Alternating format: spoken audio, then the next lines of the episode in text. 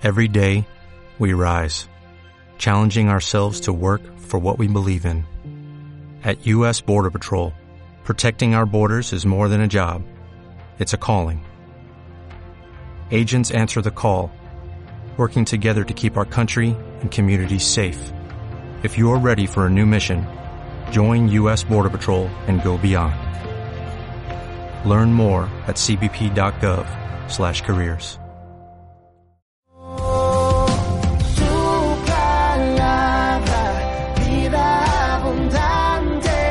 momento de escuchar nuestro mensaje de vida. Somos Vida Abundante Chile.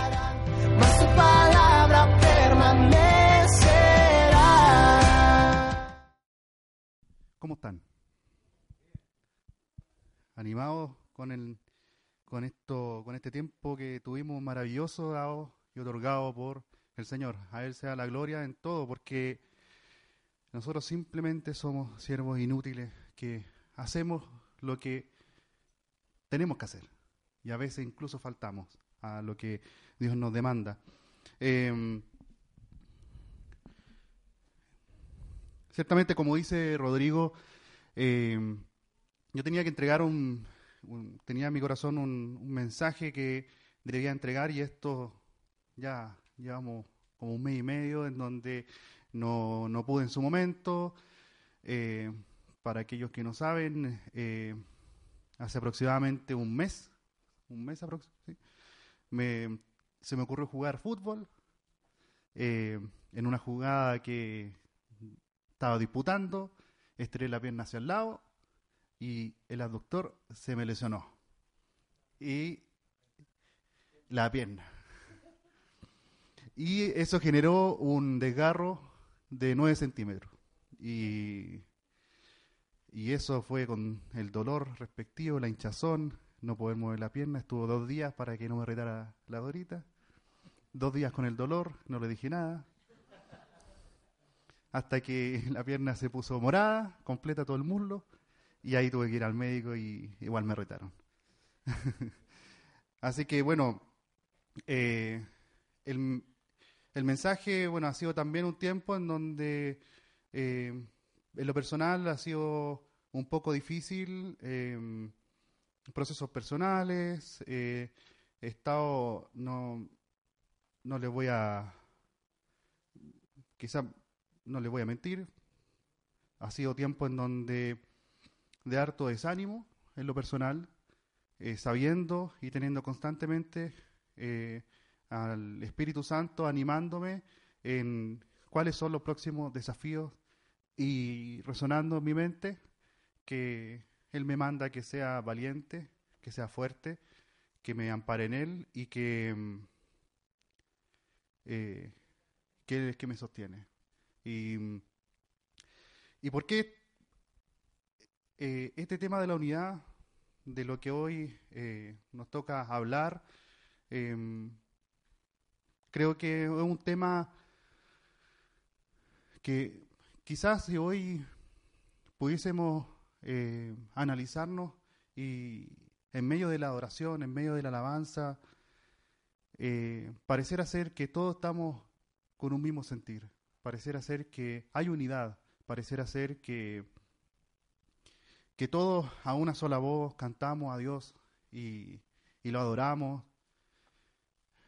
pero muchas veces con aún con toda la, todo lo que ha sucedido, con todo lo que está en la contingencia del país, pareciera ser que intelectualmente mm, o lo, todo lo que pensamos parece ser que no estamos en, en los mismos pensamientos, no estamos con la misma línea. y la pregunta es si con todo lo que está aconteciendo en el país, con todas las demandas que se están realizando, si realmente el pueblo de Dios está unido o está polarizado. Eh, este es un mensaje que, que simplemente vamos a revisar. Creo que eh, ha sido, el Señor es muy prudente, pero también muy claro en su palabra y creo que eh, a partir de lo que también Felipe y después Rodolfo estuvieron compartiendo, vamos a ir simplemente revisando algunos versículos de Filipenses. Eh, posteriormente a, lo que leía Rodolfo, que, cuál es la actitud que nosotros debemos tener, eh, de que Cristo nos estimó el ser igual a Dios, qué cosa que aferrarse, y todo eso nos iba, iba compartiendo. Eh, vamos a seguir hacia adelante para poder realmente entender que la unidad no solamente es espiritual, la unidad no solamente es que yo tenga quizás una motivación igual a la otra, al de mi, a mi hermano que está al lado, sino que también tenemos que tener nuestras líneas de pensamiento definidas y tener un solo objetivo. Eh, la palabra cuando eh, uno la va revisando, se da cuenta de que en realidad hay cosas que, que no nos debemos enredar. Hay cosas que realmente nosotros la complicamos.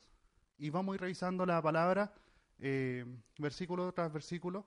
Eh, voy a ir dando énfasis en algunos eh, para que podamos entender que creo que, no sé si se ha dado cuenta, ha sido una pena para mí eh, darme cuenta en las mesas, cuando uno está almorzando, cuando uno está tomando once con alguien, y cuando empiezan los temas país, de las demandas que se están dando a nivel social, veo que, que difieren mucho y a veces incluso dejamos fuera a Dios.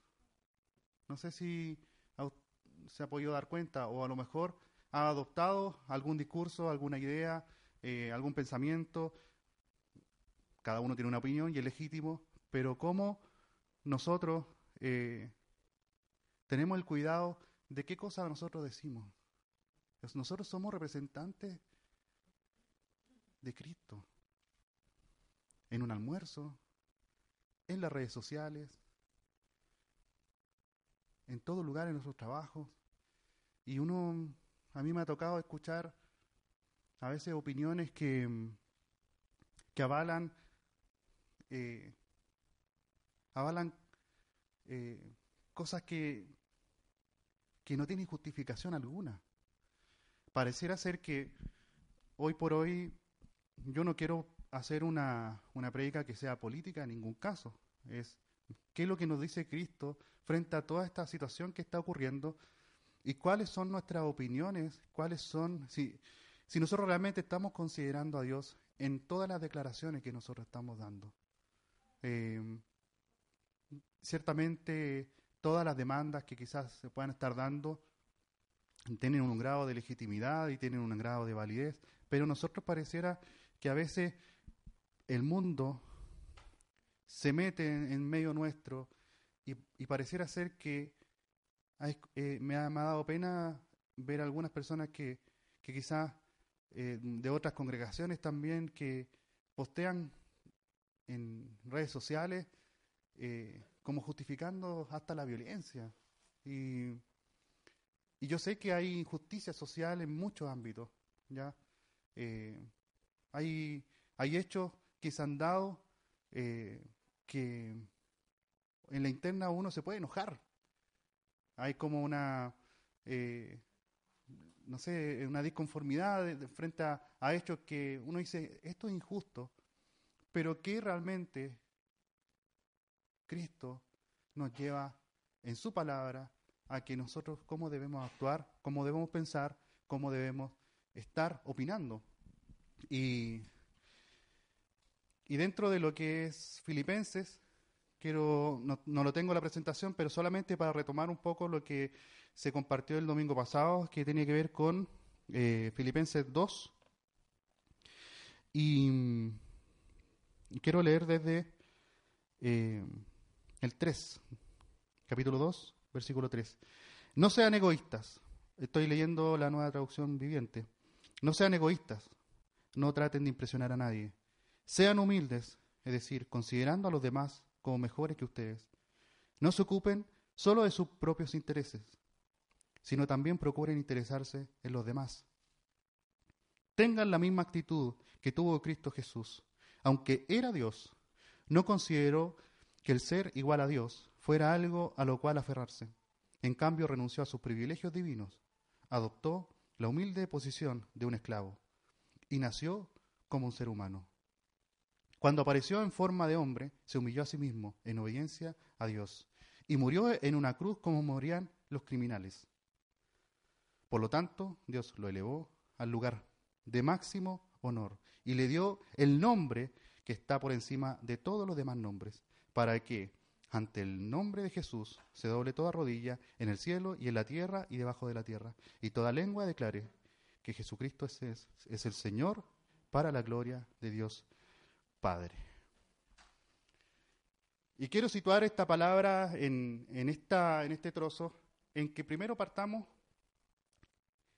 que esta es la actitud que debemos tener. ¿Ya? Todos nosotros. Es una demanda para cada uno de los que estamos aquí. Esta es la actitud.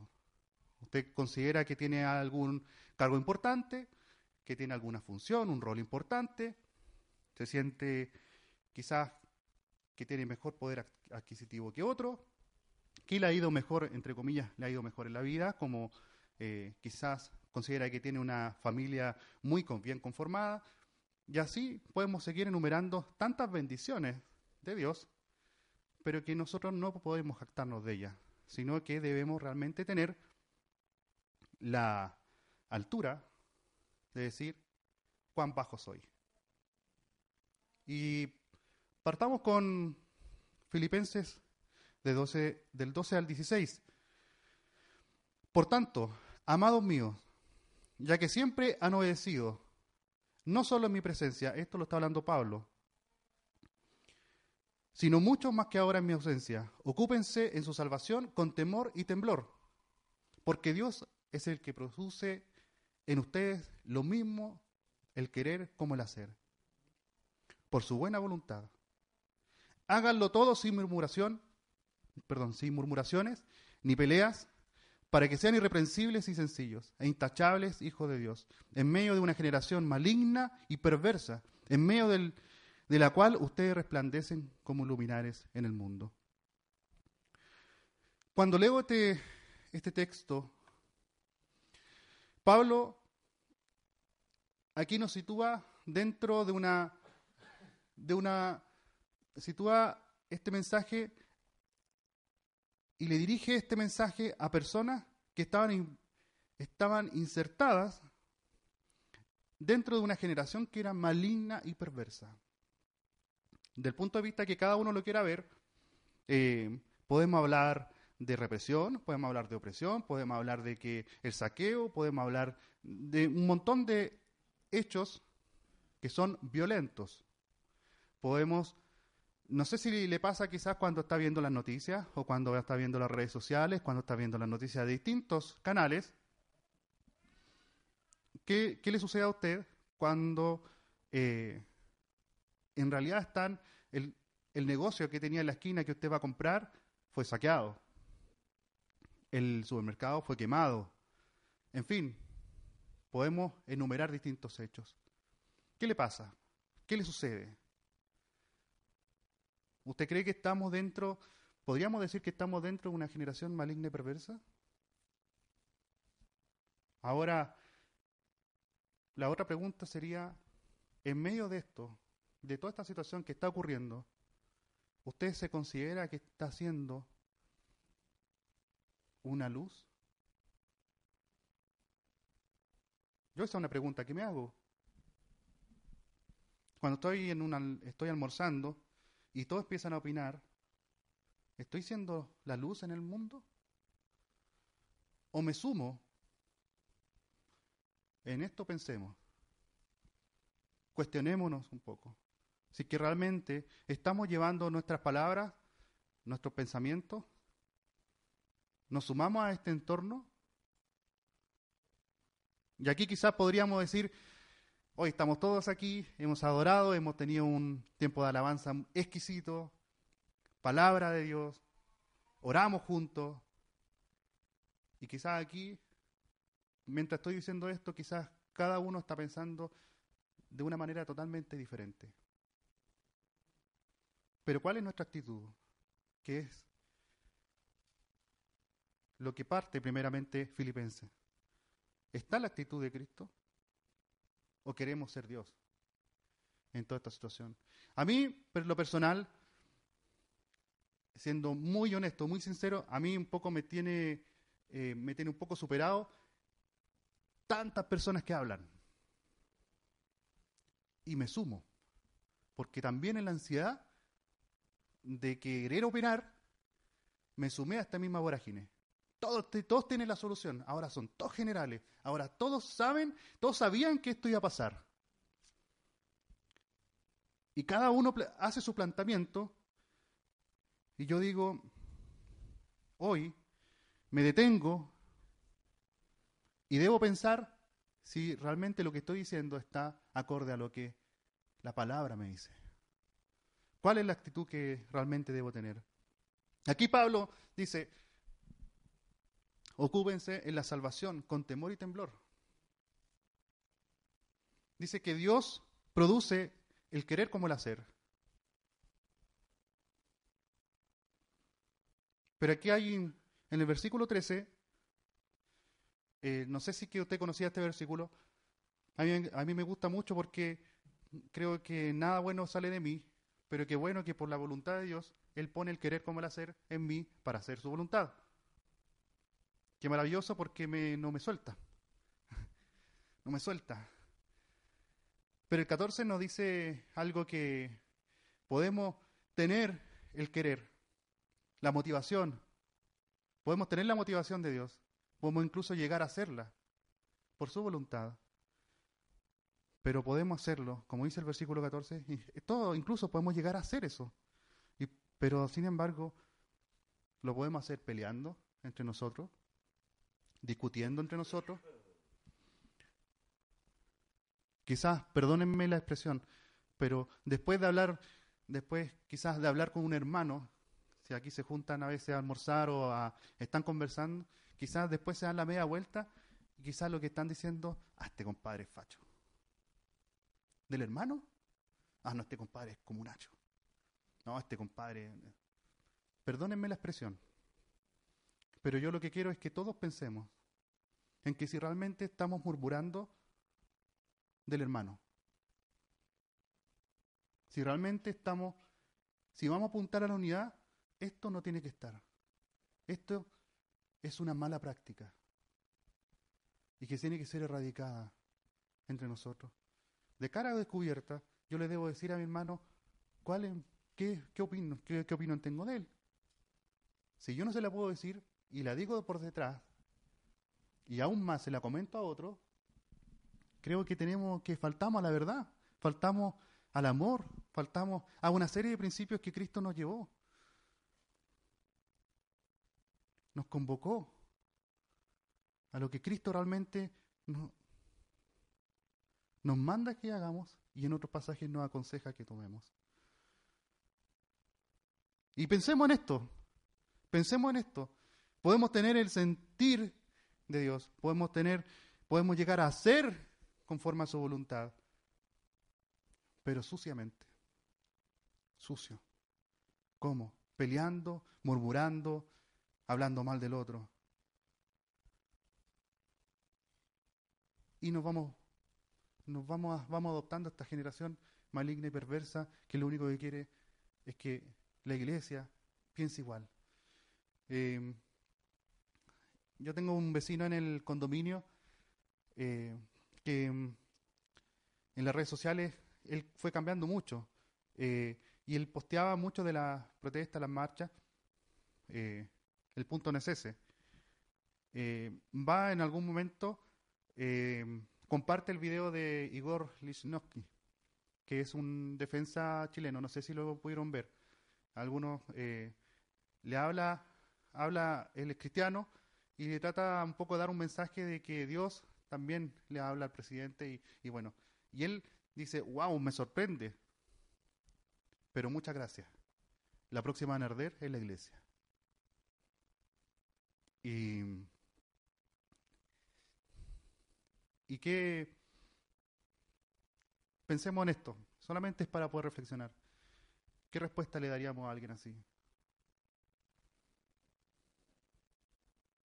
Él se puede referir perfectamente a la Iglesia Católica, pero no sé si en algún momento habrá, una distinción entre católicos, pentecostales, adventistas, cristianos, y seguimos.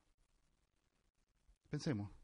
Sigamos con estos mismos, el mismo Filipenses 2, del 16 al 18, dice, en la consecución de lo anterior, dice, aferrados a la palabra, para que en el día de Cristo yo pueda gloriarme de que no he corrido ni trabajado en vano. Y aunque mi vida sea derramada en libación sobre el sacrificio y servicio de la fe de ustedes, me gozo y regocijo con todos ustedes. Y asimismo, también ustedes gócense y regocíjense conmigo. Aquí hay un aspecto fundamental, aferrados a la palabra. Nuestras opiniones están basadas en la palabra, están realmente basadas en ella. A mí me, toca mucho el, versículo 16 y quizás eh, no estoy punteando cada, idea de estos versículos, pero el 16 eh, yo se los quiero transmitir en qué sentido. No, no permitan que aquel, la persona que haya invertido tiempo en ustedes, en algún momento diga, he trabajado en vano. Si alguien lo ha mentoreado, si alguien lo ha aconsejado, si alguien se ha preocupado de usted, ha invertido tiempo, recursos, eh, le ha enseñado la palabra, está, está tratando de hacer todo lo posible por usted, usted haga todo lo posible para que esta declaración no llegue de esa persona, sino que realmente aferse a la palabra, corra en esta carrera que debemos transitar y con todos nuestros defectos, pero haciendo todos los esfuerzos posibles para que ello suceda. Y, aquí me salto al, al capítulo 3. Mis amados hermanos, pase lo que pase, alégrense en el Señor. Nunca me canso de decirle estas cosas y lo hago para proteger su fe. Este versículo, yo, yo sé que cada uno tiene una realidad totalmente distinta. Yo sé que aquí hay evidentemente distintas economías familiares, hay distintas realidades. Quizás eh, no ha tenido transporte, quizás le quemaron una micro ahí al frente de su casa, lo desconozco, quizás se movía con metro y a hoy se complica la, la situación. Quizás está viviendo cerca en donde hacen siempre una barricada. Quizás vive cerca y escucha a lo lejos disparos, explosiones. Pero aquí el versículo 1 dice, Pablo, amados hermanos, pase lo que pase, pase lo que pase, alégrense en el Señor. Y, y hoy creo que es el tiempo en donde realmente, aún en la adversidad, tenemos que alegrarnos. Pero en el Señor. Tenemos que alegrarnos. ¿Usted tiene quizás mayor dificultades hoy en día con todo lo que ha pasado? Quizás sí, quizás no. Quizás vive en una comuna que no ha pasado nada. Puede ser. Quizás sus problemas son de otra índole. Quizás está endeudado hasta más no poder. Ni siquiera tiene relación eh, con, con lo que ha pasado en la contingencia país. Quizás su situación puede ser totalmente adversa, pero de otra índole. Quizás esperaba una noticia, la recibió y fue una negativa. Pero aquí Pablo es claro. Pase lo que pase. Pase lo que pase. Alégrense en el Señor. Y no sé si le ha tocado alguna persona cuando usted quiere dar un consejo y me dice, y, nuevamente me dice lo mismo, pero dime otra cosa. No sé si le ha pasado. No me digáis lo mismo, si yo sé. No, no me repitáis nuevamente los mismos versículos que me Bueno, aquí tiene un respaldo usted. Pablo dice, nunca me canso de decirle estas cosas y lo hago para proteger su fe. Siga haciéndolo. Siga haciéndolo. Sobre todo pasa con los hijos que los padres van y le dicen y le dicen y le dicen, pero no me digáis lo mismo, no me digáis lo mismo. Dice el 2, cuídense de esos perros, de esa gente que hace lo malo, esos mutiladores que les dicen que deben circuncidarse para ser salvos. El 3, pues los que adoramos por medio del Espíritu de Dios somos los verdaderos circuncisos. Confiamos en lo que Cristo Jesús hizo por nosotros. No depositamos ninguna confianza en esfuerzos humanos. Usted está esperando que, que su vida cambie de acuerdo a toda la normativa, a todo el cambio legal, el cambio de la constitución, el cambio... Ahí está su esperanza. Yo solamente le digo esto para que lo piense, para que mediten esto. Yo sé que, repito, todos tenemos situaciones súper diferentes, distintas. Aquí Pablo, hay algo a destacar. Entre otras cosas, la circuncisión era una garantía. Dentro de ese tiempo. Sin embargo, Pablo dice que en realidad tenemos que cambiar la mirada y debemos confiar en lo que Cristo Jesús hizo por nosotros. Usted recuerde, y ahora en el nombre de Jesús yo pido que el Espíritu Santo sea quien esté recordando en cada uno de nosotros, donde Él ha operado, donde el Señor ha abierto puertas, donde no lo ha habido, todo lo que Él ha hecho en su vida, empieza a recordar las situaciones donde no había una salida y Dios se glorificó. Cuando lo perdonó, cuando fue más allá de la realidad que usted tenía, cuando sin merecimiento le dio sobreabundantemente. ¿Por qué es bueno recordar esto? Porque en ello está nuestra confianza, debe estar nuestra confianza, no en esfuerzos humanos. ¿Usted está esperando que se pongan de acuerdo los políticos? Para que cambie su vida. Solamente medítelo. Usted está esperando que haya, quizá usted trabaja más de 45 horas, 50 horas, tiene que quedarse, tiene quizás eh, que trabajar mucho a la semana y está esperando que quizás la ley salga de las 40, de las 40 horas. ¿Qué, ¿Dónde está nuestra confianza? Yo no digo que los cambios y las solicitudes sean ilegítimas. No, estoy diciendo eso. Por favor, no me, malentienda. ¿Ya? Quizás esta prédica lo estoy planteando más como algo conversatorio, como algo quizás de planteamiento en donde cada uno tenga que pensar y meditar en que si realmente estamos pensando y tenemos la mente de Cristo, si realmente tenemos los pensamientos de Cristo, o bien simplemente estamos considerando y estamos apoyándonos en todos los esfuerzos humanos. Hay que sigan protestando porque así vamos a lograr más cosas. Y así va a cambiar mi familia, así va a cambiar todo mi entorno. Yo veo la palabra cuando dice que no hay ningún justo desamparado, que haya que esté mendigando pan. Esa es la verdad que a mí me sostiene. Perdón, parece que lo moví, ¿no? No sé, ahí tú me ayudas. Yo eso es lo que veo en la palabra que son promesas que están por sobre, por sobre cualquier esfuerzo humano. Y queridos hermanos, yo quiero decirle, no depositemos nuestra confianza en esfuerzos humanos. Porque el ser humano, cada uno de los que estamos aquí, si nos miramos a las caras, nosotros vamos a fallar. Todos vamos a fallar en algún momento. El único que es fiel, que permanece, que no cambia, es Cristo Jesús. Confiamos en lo que Cristo Jesús hizo por nosotros. Amén. Y reforzando un poco más a la siguiente,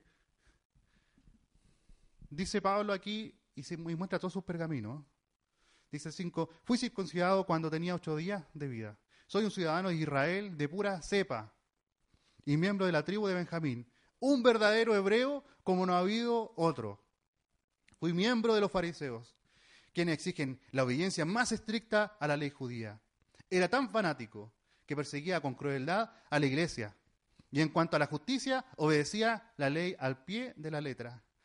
Antes creía que esas cosas eran valiosas, pero ahora considero que no tienen ningún valor debido a lo que Cristo ha hecho.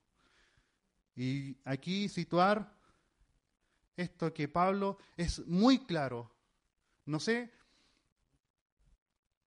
hay, hay personas que dicen, que yo he escuchado, es como, no sé, a mí en estos tiempos, si yo no tengo auto, no sé qué voy a hacer. O sea, si yo no hubiese, si yo no tendrí, si yo no hubiese estudiado y no tuviese una carrera, no sé qué, qué, qué hubiese pasado, porque no hubiese podido encontrar trabajo.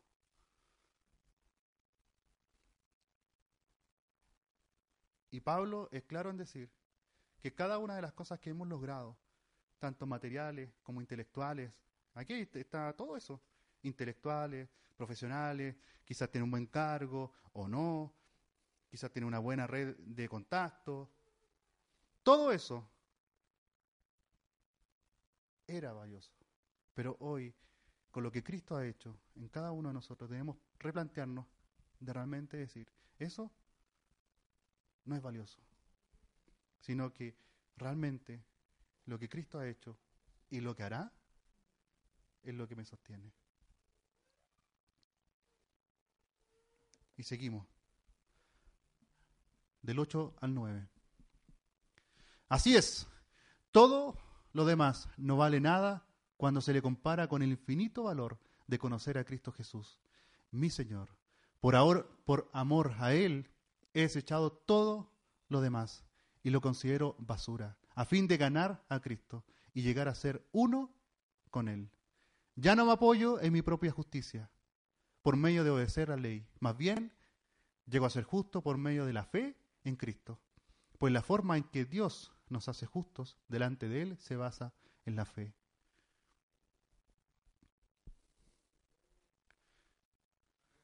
¿Qué podemos decir frente a este texto? Es que cuando usted tenga opiniones, usted evalúe si realmente estaba opinando o está yendo, caminando por la vida basado en su propia justicia. Si usted cree que tiene buena justicia,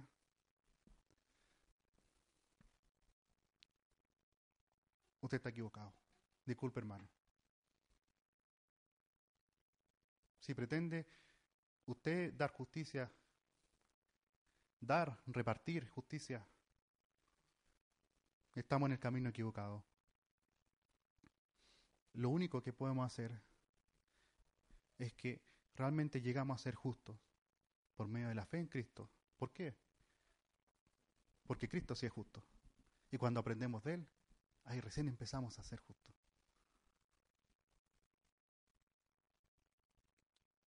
Amén. ¿Me sigue?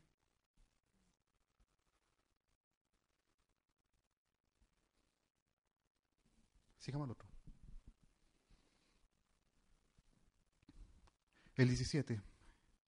Amados hermanos, todo en mi vida como modelo y aprendan de los que siguen nuestro ejemplo. Pues ya les dije varias veces y ahora se lo repito de nuevo con lágrimas en los ojos. Hay muchos cuya conducta demuestra que son verdaderos enemigos de la cruz. Yo cuando hasta ahí ¿Usted se considera un enemigo de la cruz? Esa es la pregunta que me hice.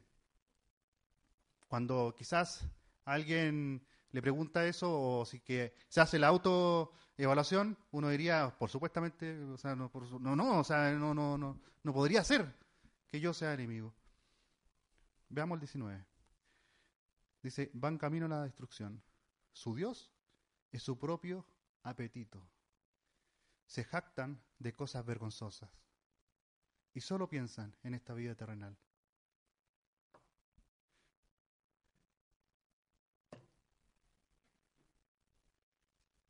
Si usted está pensando más en la vida terrenal y realmente no viendo a Cristo, analice, reflexione. Yo lo hice y lo estoy haciendo. Porque a veces mi mente, mi vista, todo lo que yo puedo estar mirando a veces me eh, deslumbra.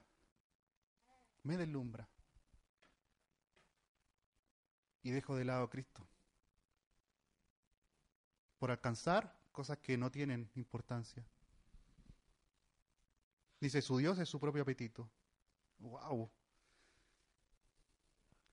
Yo lo que le sugiero es que usted lea Filipenses, lo estudie. Y este trozo, este versículo 19, lo pueda hacer con completa reflexión y autocrítica, no pensando en otro, pensando en usted mismo. Si realmente Dios está en el lugar que se merece, si Él está realmente glorificado en su vida, porque si usted quiere solamente satisfacer su propio deleite, su propio apetito, si usted quiere simplemente satisfacer sus sus deseos engañosos, su deseo, usted quiere eso, quiere eso, quiere eso, quiere eso, y en ningún momento estuvo Cristo metido en eso, cuidado, porque está desplazando eso, pasa a ser un ídolo. Y desplaza a Cristo. No podemos seguir a, a dos, a dos señores. Dice, se jactan de cosas vergonzosas. Aquí quizás podríamos decir muchas cosas. Pero yo quiero llevar aquí a aquí nosotros como iglesia, por ejemplo, eh, si alguien cree que sabe mucho más de la palabra, incluso puede estar pensando que lo que yo estoy diciendo quizás es muy básico. Yo lo que le digo es que primero tengamos la actitud que tuvo Cristo y segundo, no es que, no hay que jactarse. Hay personas que, llegan a jactarse porque saben más de la Biblia que otros. Y, y, y qué triste. Pero aquí este versículo sitúa me, da temor de sentir que en algún momento mis pensamientos, mi concepción de vida sea de un enemigo de la cruz de Cristo. Solamente porque me jacto de cosas que son vergonzosas. Porque simplemente vivo para satisfacer mis propios deseos. Y por último, que solamente estoy pensando en tener una buena pensión. Eh, perdone la expresión quizás, es solamente para situarlo en la contingencia. Yo sé que es legítimo tener una buena pensión, no estoy diciendo lo contrario, pero yo sé que mi Dios, aun cuando no tenga, no haya cotizado nada, perdón que lo diga así, yo sé que la verdad de Dios es que su promesa me dice que a mí no me va a faltar el pan en el hogar. Quizás no voy a tener grandes riquezas, pero el Señor me dará lo justo que yo necesito. Repito, no me malentienda al, que, que yo estoy declarando que no es bueno que tengamos buenas pensiones, sino que realmente entendamos que la mente de Cristo, ¿cómo, cómo está nuestra mente? Si realmente está pensando en que realmente es el Señor que gobierna mi vida y Él es el primer lugar, y que realmente todos mis deseos, todos mis proyectos, todas las cosas se supeditan, se sujetan a lo que Él es. ¿Es el Señor? El Señor de, el Señor de la Dorita, no es mi Señor. El Señor del Oliver, no es mi Señor. Cada uno de nosotros tiene que vivir su cristianismo en sus propios zapatos y decidir seguirlo a Él. Como dice la palabra muchas veces, y ha sido repetida, mas no vivo yo, sino que Cristo vive en mí. ¿Es su realidad? Piénselo. Y aquí está la otra parte. Del 20 en adelante dice, en cambio, nosotros somos ciudadanos del cielo, donde vive el Señor Jesucristo, y esperamos con mucho anhelo que Él regrese como nuestro Salvador. Él tomará nuestro débil cuerpo mortal y lo transformará en un cuerpo glorioso, igual al de Él. Lo hará valiéndose del mismo poder con el que pondrá todas las cosas bajo su dominio. Amén. estos versículos del 20 en adelante nos sitúan con la mente correcta. Estamos esperanzados en que Cristo es el que gobierna. Cuando cantábamos toda lengua. ¿Mm? Y Rodrigo, toda lengua. Y de nuevo vamos, para que se nos grabe. Toda lengua confesará que Él es Dios. Y Rodrigo no quería pasar a la otra. Toda lengua. A veces, ay, de nuevo está repitiendo la misma. De nuevo está repitiendo la misma, la misma parte de la canción. Pero es para que se nos grabe. O sea, se nos tiene que grabar. Nosotros tenemos que tener la mente de Cristo. No vivir bajo los parámetros terrenales. Nosotros, Jesús, te, dijo Jesús, yo te pido por estos, que están en el mundo, pero no son del mundo. ¿Tenemos la mente de Cristo? ¿Estamos pensando realmente en bien enfocados? Y termino con la última.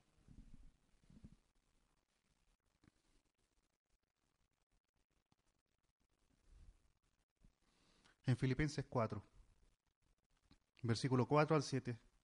Estén siempre llenos de alegría en el Señor. Lo repito, alégrense. Que todo el mundo vea que son considerados en todo lo que hacen. En todo lo que hacen. En un post en Instagram, en Facebook, en un almuerzo de trabajo, cuando tenemos que opinar, cuando tenemos que levantar la mano para realmente predicar a Cristo, para ser pacificador y no apagar el incendio con benzina. Repito el 5. Que todo el mundo vea que son considerados en todo lo que hacen. Recuerden que el Señor vuelve pronto. No se preocupen por nada. En cambio, oren por todo. Díganle a Dios lo que necesitan y denle gracias por todo lo que Él ha hecho. Así experimentarán la paz de Dios, que supera todo lo que podemos entender. La paz de Dios cuidará su corazón y su mente mientras vivan en Cristo Jesús. Esta palabra es la que nos debe hacer reaccionar. ¿Por qué? Porque con, todo la, con toda la vorágine, con todo, con mucha gente hablando, con mucha gente dando discursos, con mucha gente dando análisis, han nacido multitudes de cientistas políticos. Entre nosotros hay varios. Pero ¿qué dice aquí? El 6. No le dice particularmente a una sola persona. Benja, no te preocupes por nada. No lo dice así, sino que se lo está hablando a una congregación, a un grupo de personas. Todos nosotros, Pablo lo que está diciendo, no se preocupen, no se preocupen por nada. En cambio, y aquí está esta transición, oren por todo.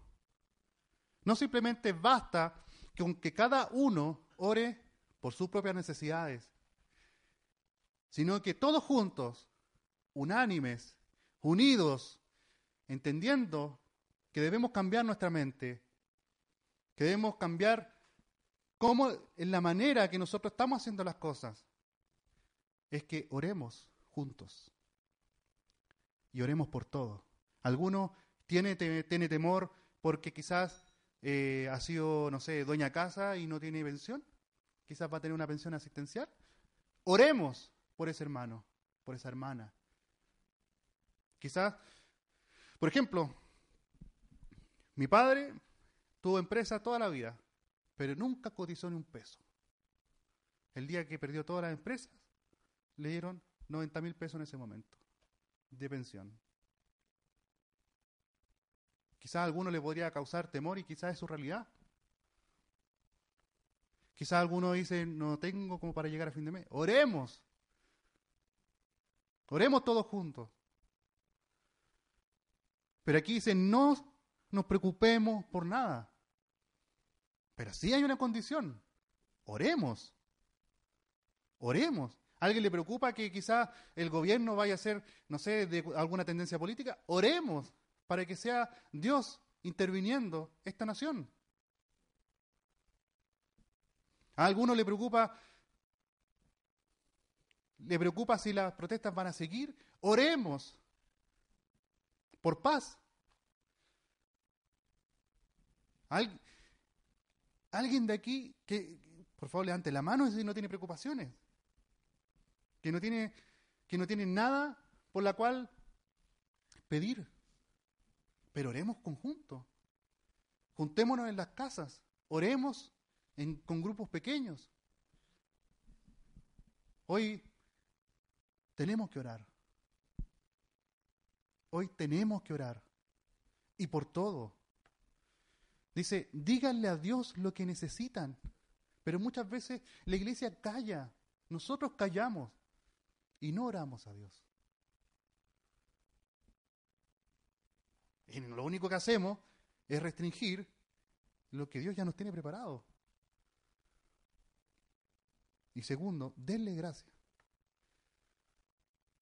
por todo lo que Él ha hecho. Y si alguno está ansioso con todo lo que está ocurriendo, si alguno tiene alguna situación en donde está intranquilo, haciendo esto, realmente tendremos paz de Dios, la que supera todo lo que podemos entender. palabra, vida abundante.